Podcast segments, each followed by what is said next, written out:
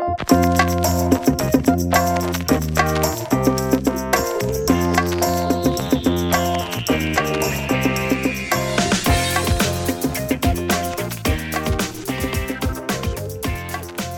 buenos días amigos, les saluda Mildred Cortés y estamos en nuestro programa desde la EEA, desde la Estación Experimental Agrícola.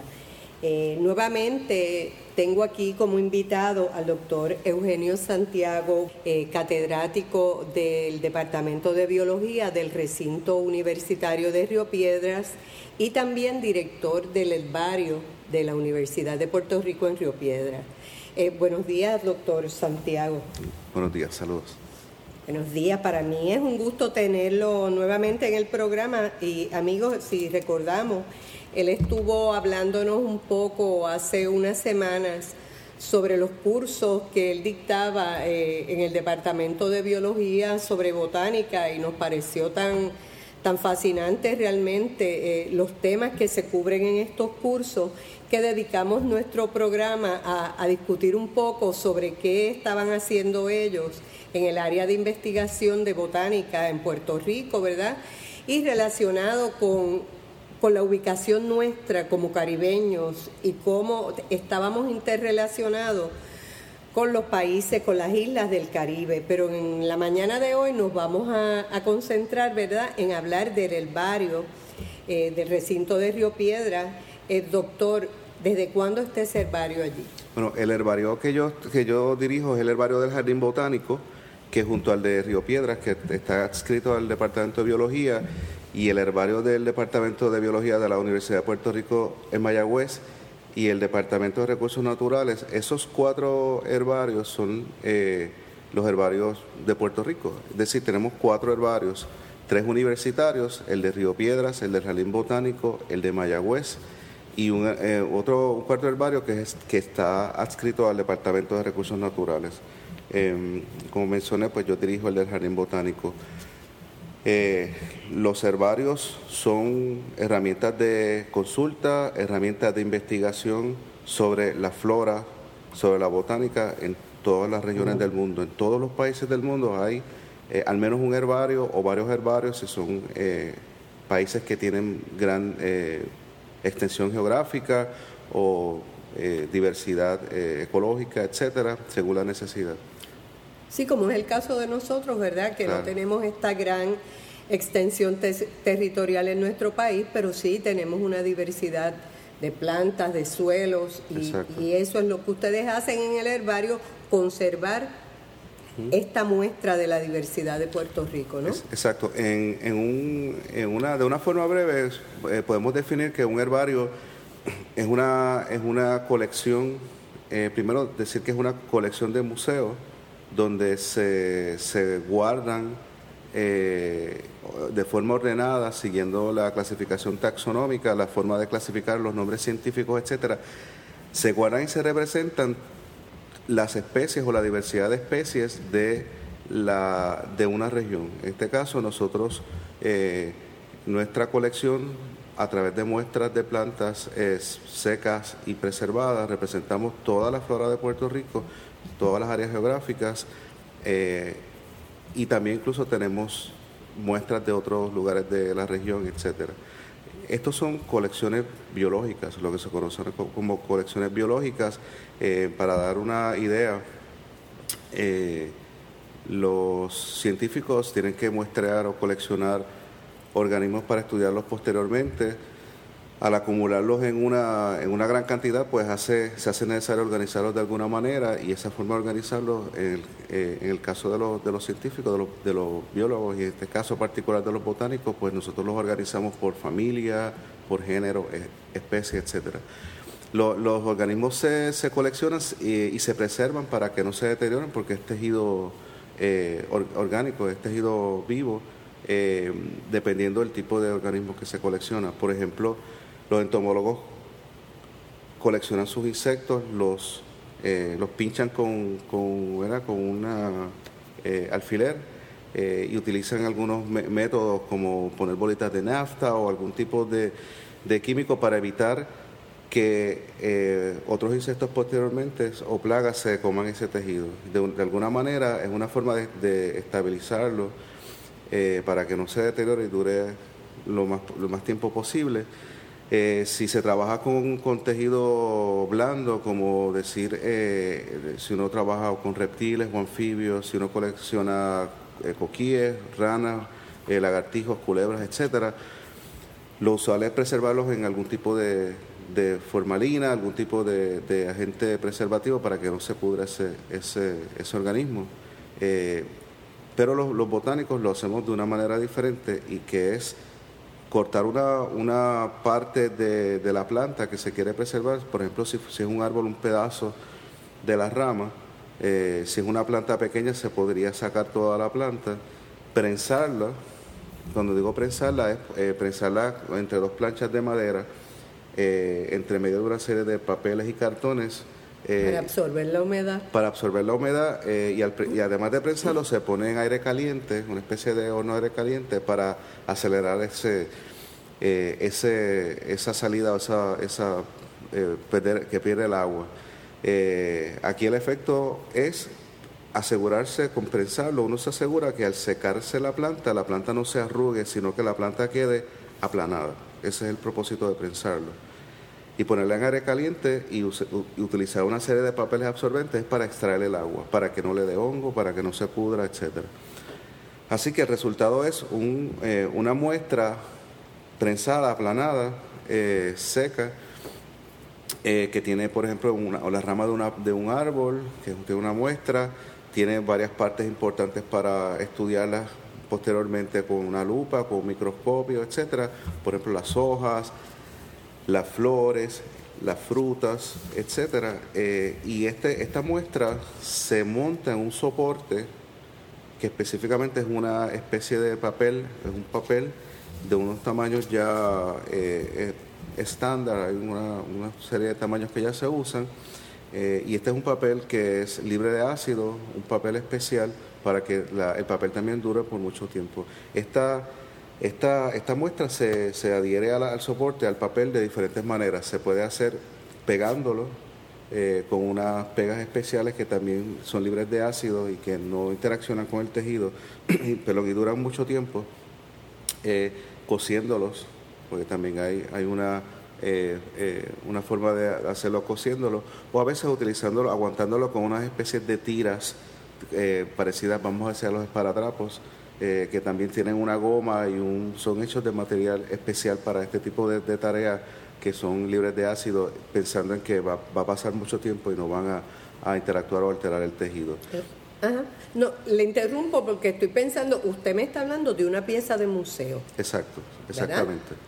Eh, y ustedes tienen esto donde toda esta colección donde el público lo puede visitar, los investigadores pueden ir. Sí, eh, una especie de museo, en este caso, en vez de ser un museo de arte, un museo arqueológico, ¿verdad? Que quizás es lo que más uno recuerda, es, una, es una colección biológica, un museo biológico eh, de, eh, nacido principalmente para investigación.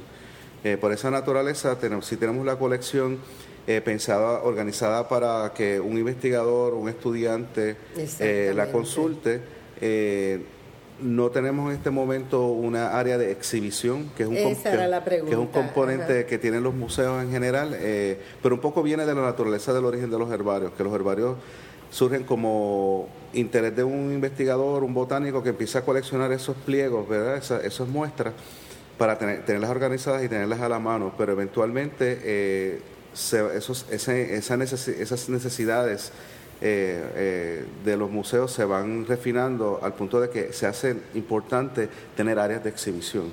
Eh, en los museos de historia natural, por ejemplo, muchos de ellos surgen porque son colecciones para investigación.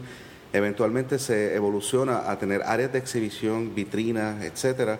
Eso es más, más obvio en las colecciones, por ejemplo, de animales, de huesos, de fósiles, etcétera. En las plantas también se da, pero históricamente, por razones históricas, siempre ha sido más predominante en animales. Nosotros, eh, volviendo a lo que estábamos hablando del herbario, no tenemos área de exhibición en este momento, estamos en el proceso de desarrollar unos módulos de exhibición dentro de la, del espacio que tenemos pero sí te... Eh, pero parece que sería bien interesante y algo novel, ¿verdad? Y yo creo que algo como eso podría ayudar a educar el público con relación a la conservación de las especies. Claro, y, y aunque no tenemos estos espacios de exhibición en este momento, sí... Eh, eh, cuando coordinamos citas o cuando hay algún grupo particular o escuela particular que les interesa saber del herbario, hacemos recorridos guiados, eh, interpretados dentro de la colección, explicamos qué es el herbario, eh, mostramos ejemplos de, de, lo que tiene la colección y la importancia, etcétera, que eh, sí está, aunque no está el espacio de exhibición, sí recibimos al público cuando nos, nos, invita o nos pide que, que los invitemos a, dar un recorrido. Siempre hemos hecho hemos estado accesibles al público porque estas son colecciones patrimoniales. seguro, seguro que sí. Y, y yo creo que, que, es importante destacar, ¿verdad?, que debe ser de una manera coordinada eh, con, con, usted, ¿verdad? O con el personal que le asiste, porque al no estar, no ser una colección abierta, hay que hacer una planificación para recibir a las personas. Doctor, si alguien eh, o algún grupo de estudiantes o de investigadores les interesara, ¿cómo se podrían comunicar con usted? Eh, si se pueden comunicar al, al correo electrónico, el correo electrónico es e santiago upr todos juntos, sin puntos ni espacios, e santiago upr arroba gmail.com. Y eh, coordinamos una cita para hacer esa, ese recorrido. Actualmente, desafortunadamente, no tenemos ningún personal, no tengo personal, yo, yo corro el, el herbario solo. Usted usted y sus asistentes. Exactamente, yo, yo soy el que dirige la orquesta, toco el violín, la guitarra y la trompeta, eh, y claro, siempre tengo la, ayuda de, estudiantes, eh, de estudiantes que trabajan conmigo, están conmigo en algún momento, etcétera, siempre han sido de, de gran ayuda, pero actualmente no tenemos, no tenemos personal. Eh, pero con gusto, siempre me gusta atender al público eh, que se acerca, le interesa, con mucho gusto los, atiendo y coordinamos una cita. Em, estaba comentando sobre las, las colecciones de, los, del herbario y que es una, colección patrimonial. estos especímenes están eh, guardados en unos gabinetes especiales diseñados con tablillas a las dimensiones del papel y las carpetas, etcétera, donde están donde están los especímenes. Eh, como mencioné, estas carpetas que contienen los pliegos, los, papeles eh, sobre los cuales están montadas las plantas, eh, están organizados según la taxonomía, la familia, el género y la especie, que son las tres jerarquías taxonómicas que se usan más, más cotidianamente. Y tenemos un cuarto de colección que contiene todos estos pliegos, tenemos aproximadamente 40.000 especímenes, 40 mil pliegos. Una, una colección eh, grande y muy interesante porque eh, representa, como mencioné, la, toda la flora de Puerto Rico, aunque también tenemos algo de, la, de, la, de las islas del Caribe y otros, y otros pliegos de otros, de otros lugares que hemos recibido por regalos o intercambios. Eh, y sigue creciendo porque vamos al campo. Y va a seguir creciendo, supongo, ¿verdad? Sí, claro, porque eh, seguimos yendo al campo haciendo muestreos, recibimos eh, intercambios, regalos. Actualmente tenemos una serie de intercambios con otros herbarios. cuando digo intercambio, por ejemplo, nosotros aquí coleccionamos pliegos, especímenes, perdón, en el campo.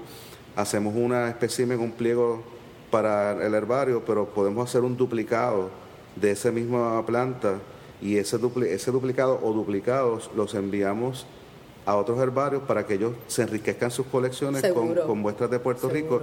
Y de igual manera ellos nos envían duplicados de material que tengan que puedan ser de interés para nosotros y nuestro interés particular es Puerto Rico y el Caribe. Por ejemplo, para darle dos ejemplos cercanos, eh, eh, recientes, estamos recibiendo eh, pliegos del, del herbario del Museo de Historia Natural de París, eh, que, tiene, que, que, tiene algún material duplicado que nos ha enviado, que son colecciones del Caribe, de diferentes lugares del Caribe.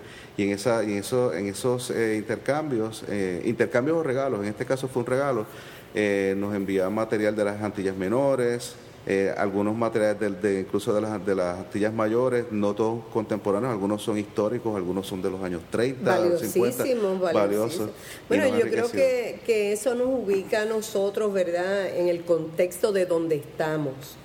de cómo nosotros interactuamos con otras islas vecinas y cómo podemos eh, recibir eh, plantas, cómo se pueden ser introducidas o exportadas a otros países, ya sean beneficiosas o dañinas, ¿verdad? Y yo creo que lo más importante es conocerlas, saber qué son, cómo se reproducen, cómo se comportan para poder controlarlas. Y... Exacto, y cómo identificarlas, ¿verdad? Exactamente, eh, así que... Nosotros, por ejemplo, eh, eh, debo decir desde la perspectiva de la, de la, de la historia del, del herbario, el herbario surge en papel, ¿verdad? está, está, se funda en 1978, pero las colecciones son más antiguas.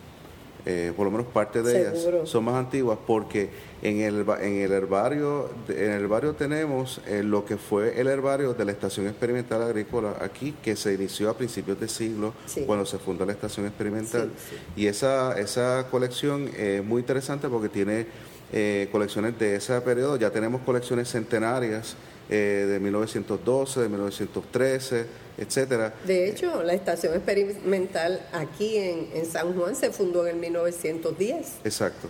Pues poco tiempo luego ya se hace el herbario, tempranito al inicio de la estación ya empiezan a hacerse colectas eh, y luego más adelante eh, empieza a haber una serie de expediciones por el Jardín Botánico de Nueva York en esa época por el doctor Nathaniel Britton eh, y su esposa Elizabeth que organizan una serie de, de exploraciones a Puerto Rico como parte de un proyecto que la Academia de Ciencias de Nueva York había iniciado que se llama el Scientific Survey of Puerto Rico. Y traigo esto porque eh, Britton hizo colecciones para el Jardín Botánico de Nueva York, pero coleccionó duplicados de sus expediciones. Y algunos de esos pliegos están en la, en la colección del herbario. Bueno, entonces el herbario de la estación, pero están, están este, rescatados y actualmente tenemos eh, de esa, tenemos pliegos de la, del Scientific Survey.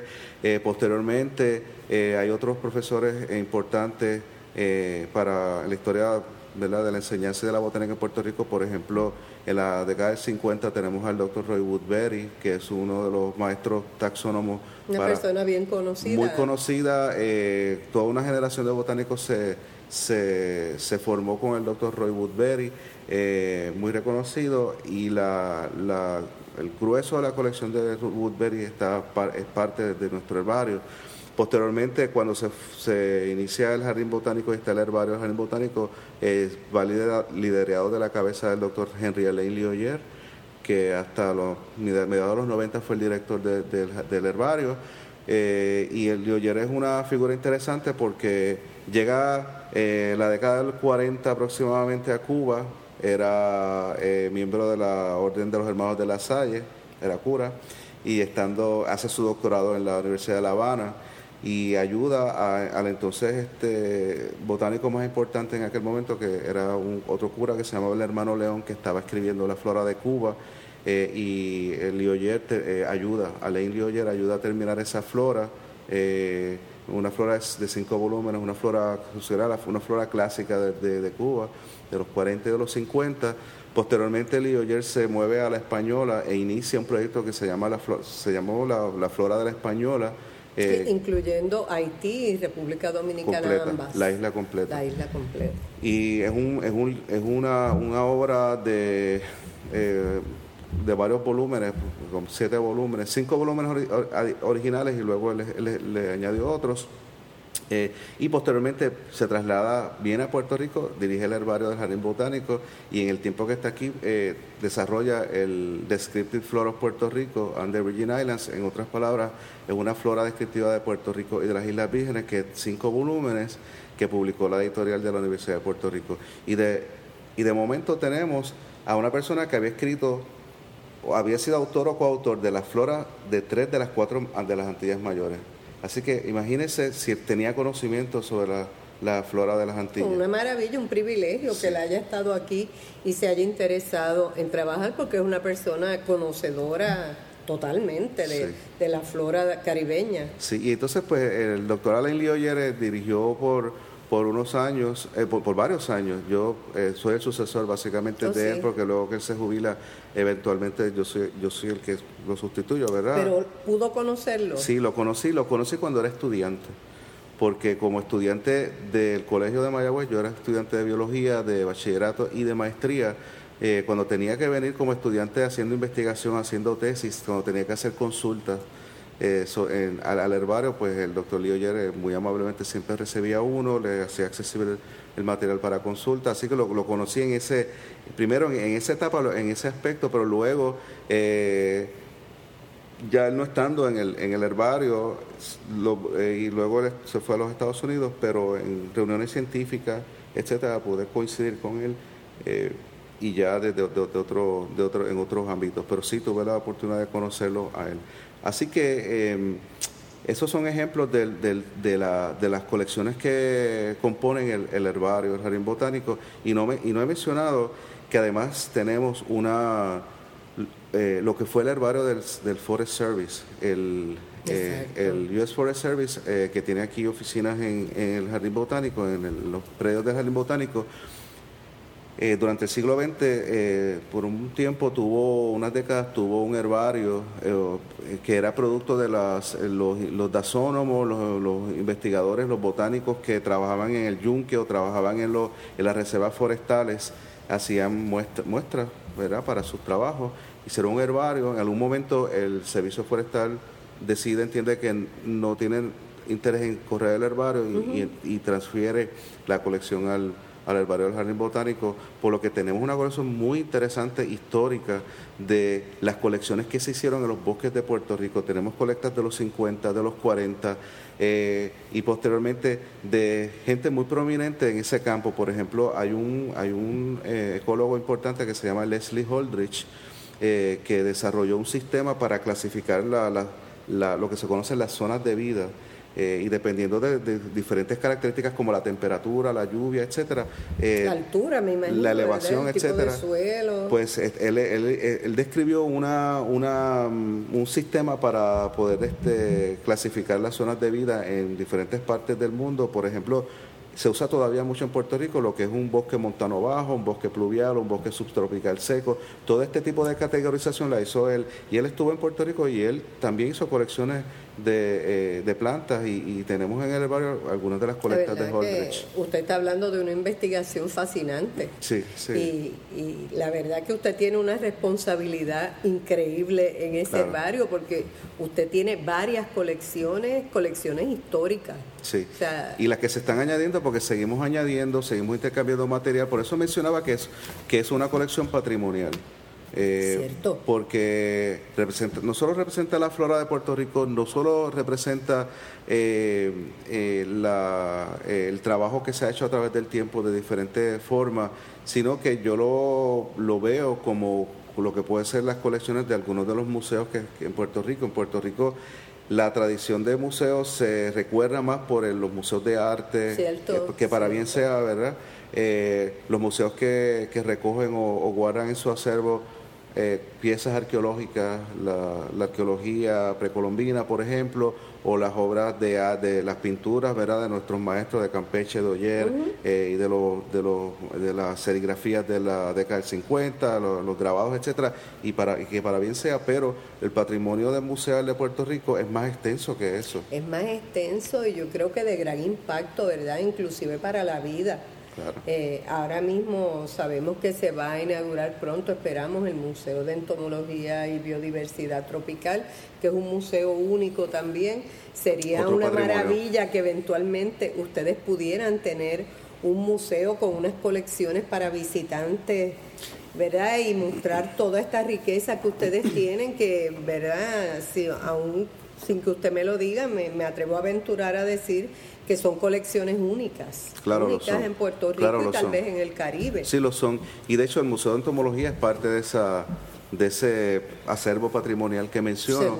Y es un buen ejemplo de una colección que nace de un interés de investigación científica, es una colección biológica que, que tiene una, un, fin de consulta científico, pero ha ido evolucionando para expandir eh, sus, eh, su impacto al punto de que ahora tiene una facilidad estupenda, que tiene unas áreas de exhibición y de para mostrarle al público eh, ya no solamente la colección, sino para llevar unos mensajes eh, y poder, eh, uno puede hacer una transferencia de ese conocimiento científico y darle una vigencia a estos elementos científicos, esta importancia que que no se queda en el laboratorio, sino que el público los incorpore como parte de su cultura, porque la ciencia es parte de la cultura humana. Exactamente, yo creo que mientras más conocemos, más queremos conservar, porque se convierte en un patrimonio de todos, como usted dice, estas son colecciones patrimoniales. Eh, qué pena que no hay más acceso de la gente. Usted menciona, ¿verdad?, que usted es usted el director y usted son sus asistentes. Por ahí viene parte de la limitación, ¿verdad? Los recursos y que hacemos todo lo que podemos. Pero cuando uno va creando conciencia, ¿verdad?, sobre la importancia de, estas áreas de estudio, yo creo que hay que apoyarlas, apoyarlas, que todos conozcamos, porque en la medida que conocemos es que las protegemos, es que sabemos que somos parte de eso. Claro. Así que, ajá, sí. Sí, eh, quiero añadir, por ejemplo, que hay una herramienta en estos tiempos que es muy útil para este tipo de colección y que eh, se, ha, se ha vuelto cada vez más común en los museos a través del mundo, que es el Internet. Seguro, eh, muchos museos han, entendido de que o las colecciones son en los museos muy grandes, las colecciones pues son tan inmensas que es imposible mostrarlas todas en exhibición. Eh, pero por otro lado entienden el valor de que de alguna manera hay un acceso y una valoración del público para ellas. Y el Internet se ha vuelto una herramienta útil en ese sentido porque uno puede tener galerías digitales de las colecciones. Eso es verdad, eso es cierto. Tanto para el público general, incluso para los investigadores. Y en ese contexto, pues debo mencionar que eh, nosotros eh, nos hemos insertado en esa, en esa corriente porque recién, recién terminamos una subvención, un grant de la National Science Foundation que nos otorgó eh, junto con el herbario de, Río Piedras y el de y los recursos naturales, una propuesta que hicimos juntos eh, para digitalizar, comenzar el, comenzar la digitalización de estas colecciones, lo que nosotros llamamos, lo que yo le llamo los herbarios metropolitanos, que son tres, eh, y esas colecciones estén eh, disponibles en línea para consulta. Ya Río Piedras tiene parte de su colección en, línea y en el jardín y en, el Departamento de Recursos Naturales pues estamos en el proceso de, de subirlas. Tenemos ya parte de la colección digitalizada, la información que está en la etiqueta eh, del pliego, que algo que no he mencionado es que, algo que le da mucho valor a ese espécimen es ese, esa etiqueta que recoge el historial de ese, del origen de esa pieza. Es la ficha del origen de esa pieza, dónde se coleccionó, en qué año se coleccionó, a qué elevación, en qué tipo de suelo, todo lo que eventualmente se puede perder en información si uno no sabe nada de la pieza. Pero bueno, esta información de la etiqueta también se incorpora a una base de datos de manera de que cuando se hace una consulta en línea uno puede eh, tener acceso a toda la información de la etiqueta, a toda la ficha y la imagen, básicamente. Eso, eso quería preguntarle. Eh, me parece súper importante eso porque es poner el conocimiento accesible al público, ¿verdad? A los interesados. ¿Hay fotografías a color en la medida que se pueda de muchas de estas piezas que ustedes tienen en el herbario? Eh, bueno, para, la, para el proyecto de digitalización estamos digitalizando el, pliego, el espécimen. O sea que, la idea es que se consulte la, pieza, el pliego, con la información, que uno está, esté frente a la, a la, al pliego con, la información. con la información como si uno estuviera frente al objeto real y con una calidad que uno, puede, uno pudiera eh, consultarlo. Eh, por ejemplo, uno le puede ver algunos detalles de las hojas, etcétera, porque eh, es algo que es muy útil para investigadores. Eh, pongo, por ejemplo, en mi propio caso, donde, donde yo entro a diferentes museos a través del mundo, en Europa y en, Estados Unidos, donde hay colecciones del Caribe de interés, de Puerto Rico de interés, y una consulta rápida que puedo hacer no, requiere que me monte un avión, etcétera, porque simplemente uno no hay siempre presupuesto. Que una cita con un museo para visitarlo, nada. Y sobre todo el presupuesto. Si yo voy a consultar cinco pliegos, eh, no, uno no siempre tiene fondos ni tiempo para en realidad casi nunca uno lo tiene para hacer eso. Verdad eh, por no decir que por no decir que nunca verdad pero eh, como parte de un proyecto uno puede que me ha sucedido por ejemplo como parte de un proyecto yo debo consultar pliegos en, en Nueva York en París en Kew etcétera en Inglaterra eh, sobre diferentes colecciones del Caribe y es y eso en un, en un ratito en mi oficina lo puedo hacer Así que la herramienta de consulta de, del Internet es maravillosa. maravillosa. Y según esa necesidad, pues entonces yo puedo desarrollar, bueno, si tengo que ir al herbario, si tengo que establecer una serie de, de el trabajo, tengo que irme más por allá eh, en detalle, pero bueno, la idea es que esa, esa herramienta eh, eh, acelera mucho el, el, el uso de los, de, los, de los materiales para investigación, pero también lo hace accesible para, para el público. Bueno, y le, da, le es un valor añadido a cada colección, porque Claro. en realidad Claro. los estudiantes, los investigadores públicos en Cualquiera. general tienen acceso. Y es un acceso que no es con clave ni nada. Una vez esté... eh, Está abierto. Está abierto. Usted, cuando esté en la página, usted entra a la página y ya está. El herbario de la, de la Universidad de Puerto Rico en Mayagüez, el laboratorio de biología, está en línea. Y el de, el de biología de UPR, recién, este, en años recientes, eh, está en línea y se están siguiendo subiendo material. O sea que esto, esto, estos recursos ya están empezando a, a insertarse a- al mundo cibernético y son accesibles sin costo, sin password, sin nada. Yo creo que lo más importante es esto, doctor, después que esté esa información, es comunicarlo al público, Claro. continuamente hacerlo saber que esa valiosa herramienta está disponible para todos, ¿verdad? Claro. Y yo creo que hasta intercambio con otros países, con otras islas, es Sí, fantástico para sí, nosotros. Sí. Nosotros, por ejemplo, tenemos, volviendo a los intercambios, ya que lo menciona, tenemos intercambios de, de especímenes con el, el herbario del eh, Jardín Botánico Nacional de la República Dominicana, que es un herbario bastante grande, muy es respetable, una colección muy, muy interesante. La flora de la española es una flora extremadamente interesante porque es muy diversa. La, la española, igual que Cuba, son islas grandes, realmente grandes. Y no solamente son grandes, sino que tienen eh, mucha diversidad de, de ambientes, tienen el- el- los hábitats, eh, los ecosistemas diversos, son muy diversos, muy heterogéneos. Hay, en la española, por ejemplo, ahí está el punto más bajo del Caribe, que es debajo del nivel del mar, que es el área del lago Enriquillo, que queda debajo del nivel del mar, es básicamente una depresión, y está el pico más alto, el pico Duarte, en el Caribe. En una misma isla están los dos puntos más bajos y más altos, y hay una gran diversidad de geología, de regímenes de lluvia, bosques secos, bosques muy húmedos, pinares en las zonas más altas. Así que obviamente eso tiene una implicación desde el punto de vista de la diversidad de organismos que hay allí y la flora de la española es una flora espectacular, muy muy interesante, todavía se descubren eh, no solo especies, sino géneros nuevos de plantas y tienen un equipo excelente allí en el Jardín Botánico Nacional de, de botánicos de primera línea eh, eh, haciendo trabajo de investigación, el herbario de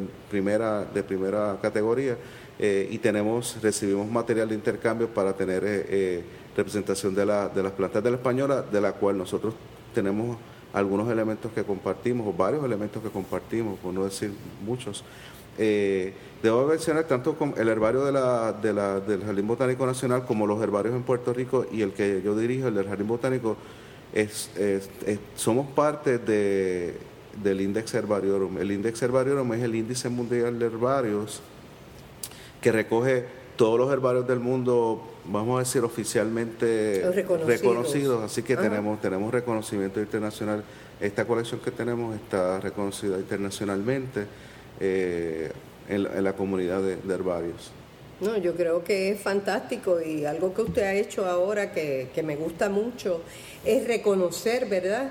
Las cosas buenas que tienen otros países hermanos de donde nosotros nos, pude- nos podemos nutrir, al igual que ellos se pueden nutrir, ¿verdad? De Sí. cosas que hacemos nosotros y sobre todo que sea la Universidad de Puerto Rico, la Universidad del Estado, quien tenga esta gran responsabilidad porque de esa manera nos aseguramos que se va a preservar para todos. Sí, sí, es, es, es correcto. Y en los herbarios en Puerto Rico, incluso que son cuatro, tienen todas sus características particulares en cuanto a colecciones, etcétera, eh, que hace que cuando uno los mira en el conjunto, la colección a nivel isla, a nivel nacional, Es muy amplia.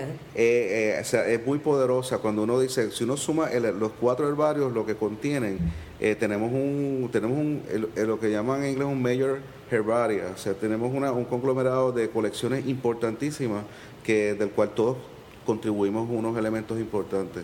Así que desde la perspectiva de, de- de- en esa disciplina de la, de la botánica taxonómica de la, de lo- del herbario, pues Puerto Rico está, está, está muy bien. Eh, hay cosas que hay que hacer, por ejemplo, entrar al mundo digital eh, que se ha ido Pero estamos, estamos caminando estamos en esa dirección exacto. Las colecciones se han mantenido se han se han, eh, se han curado y se han mantenido en buena condición. Eh, por alguna razón que no entiendo los botánicos hemos sido extremadamente celosos en Puerto Rico con las colecciones de plantas para cuidarlas, que no siempre es el caso en otro tipo de colecciones, pero en el caso de las plantas, para suerte de ellas, de, de, los, de las colecciones de plantas. Para suerte de ellos y de nosotros, y de, claro, De, nosotros, de, la, de la comunidad y de la ciencia, exacto. Pues ha habido siempre, siempre ha habido algún botánico celoso, en el buen sentido de la palabra, que le ha puesto. que lo ha cuidado, le ha dado cariño, lo ha protegido. Hemos tenido suerte en ese sentido. Eh, en el siglo del siglo XX por lo menos este previo que es donde realmente donde hemos empezado a tener herbarios formales. Em, otro producto importante eh, de los herbarios es que sirven de fuente de producción de material de, material impreso de publicaciones de conocimiento impreso. Me explico. Todos los libros de consulta sobre la flora en, esta, en el caso que nos compete, que es Puerto Rico, de las floras de Puerto Rico, por ejemplo, si usted va a mirar la literatura publicada, eh, está, están los libros de los árboles de Puerto Rico de las Islas Vírgenes, son dos volúmenes. Está, hay un libro sobre los bejucos de Puerto Rico, hay un libro sobre los helechos de Puerto Rico, eh, y, las Islas Vírgenes, debo decir, porque las Islas Vírgenes biogeográficamente forman parte de Puerto Rico. Así que todos los libros sobre Puerto Rico es Puerto Rico e Islas Vírgenes. Así que si usted ve los títulos, dice Árboles de Puerto Rico e Islas Vírgenes, Helechos de Puerto Rico e Islas Vírgenes, Bejucos de Puerto Rico e Islas Vírgenes. Muy bien, Monocotiledonias de Puerto Rico e Islas Vírgenes, eh, las floras de cinco volúmenes eh, del doctor Leo que le mencioné todos esos, todas esas publicaciones que son eh, productos de diferentes autores, eh, investigadores, eh, la materia prima para ellos poder construir esa, esa flora es, consultar los pliegos de herbario, ver las características de, morfológicas, las características que, que, ayudan a diferenciar una especie de otra. Si hay una duda en cuanto a determinación e identificación, tienen que ir al herbario a ver el material y, desarrollar las claves eh, de identificación, las claves taxonómicas. Y me explico, los libros técnicos de identificación tienen una serie de, eh, una, tiene una serie de, eh, es como una especie de guía que uno puede ir siguiendo. Si uno, si uno tiene una planta que uno conoce qué es, existen lo que se conocen las claves de identificación que básicamente le va, le, va haciendo a usted una, una serie de preguntas. ¿Tiene las hojas? Para rastrearla. Sí, para, para, para ir, ir, refinando el, el, el, Hasta llegar a lo que queremos. A llegar a lo que queremos. Por ejemplo, le puede decir, las hojas están dispuestas eh, de forma opuesta o de forma alterna. Eso tiene que ver cómo están dispuestas las hojas en el tallo. ¿Están eh, opuestas o, son alternas? Pues si mi muestra desconocida son alternas, yo digo, bueno, son alternas. Eh, me dice, pasa a la siguiente pregunta. Además de las hojas alternas, ¿las flores son blancas o son rojas? Ah, son rojas. Pues pasas a la otra pregunta. ¿Los frutos son cápsulas secas o son frutos carnosos? Eso es una encuesta. Exacto. es una especie de encuesta que básicamente... Una entrevista que te va guiando. Pues es, es, esa herramienta que se conoce como una clave y se llama una clave dicótoma, porque siempre le presenta a uno dos alternativas. Lo que tú tienes, tiene característica A o, la B. una o la otra. Y después pasa a la próxima y te va a preguntar algo dicótomo, pues te vas por B o por C, y después te vas por D o por E.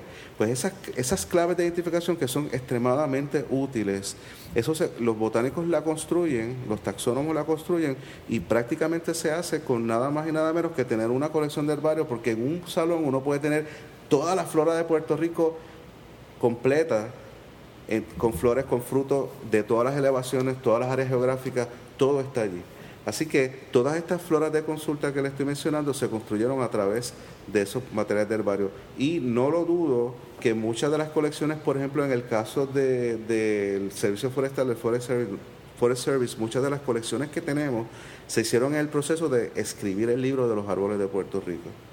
Así es el caso, por ejemplo, de, la colección del Departamento de Recursos Naturales, del herbario, que estuvo dirigido por el doctor George Proctor por eh, una serie de años, eh, y mientras estuvo allí, él, él escribió el libro de los helechos de Puerto Rico de las Islas Vírgenes. Y durante el proceso que lo iba escribiendo, él iba coleccionando las muestras de herbario, que, que era la consulta que le permitía eh, Visitar, identificar, conocer. Es, un, es un, se casa, es un casamiento entre los, los especímenes y la literatura técnica. Es, es algo muy bonito eh, y claro, la colección de recursos naturales precisamente se caracteriza porque tiene unas colecciones importantes de George Proctor cuando estuvo haciendo el libro de los, de los helechos. Así que el conocimiento impreso de, de, las floras es producto de, en gran medida de una herramienta que se conoce como el herbario. por decir un solo ejemplo, porque tiene otras utilidades para referencias. La verdad que, que es fascinante y y yo he aprendido muchísimo, no tenía una idea, ¿verdad?, del alcance que podía tener eh, un herbario para el conocimiento científico, para la investigación. Yo le agradezco a usted que haya estado durante la mañana de hoy compartiendo con nosotros porque este programa yo sé que va a ser de gran ayuda para compañeros que nos escuchen o para personas interesadas en, en conocer bien cuál es la función de un herbario, no en la universidad, cuál es la función de un herbario para un país.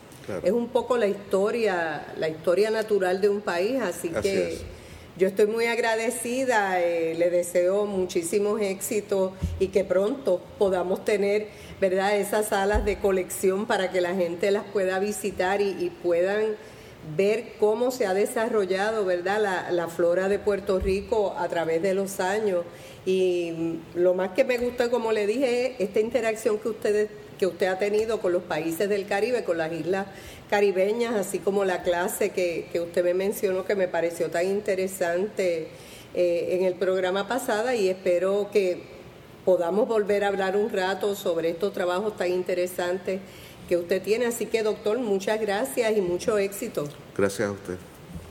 Sí, amigos, si ustedes recuerden que los espero la próxima semana en otro programa relacionado con la agricultura de nuestro país y también con nuestros recursos naturales y ambientales, porque ya en pasados programas hemos integrado otros temas relacionados que nos parecen de gran pertinencia, ¿verdad?, para la investigación científica en Puerto Rico Así que ustedes pueden suscribirse a nuestro programa y recibir notificación todas las semanas en http dos puntos diagonal diagonal biblioteca.eea.uprm.edu diagonal desde la EEA.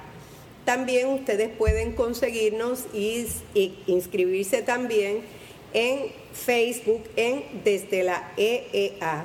Si usted tiene algún comentario, alguna observación, alguna recomendación para nosotros, puede comunicarse con nuestro director, que también es el director de la biblioteca de la Estación Experimental Agrícola en Río Piedras, el señor Luis Méndez, y lo consigue en luis.méndez4 upr.edu. Así que muchas gracias, que tengan un lindo día y hasta la próxima semana.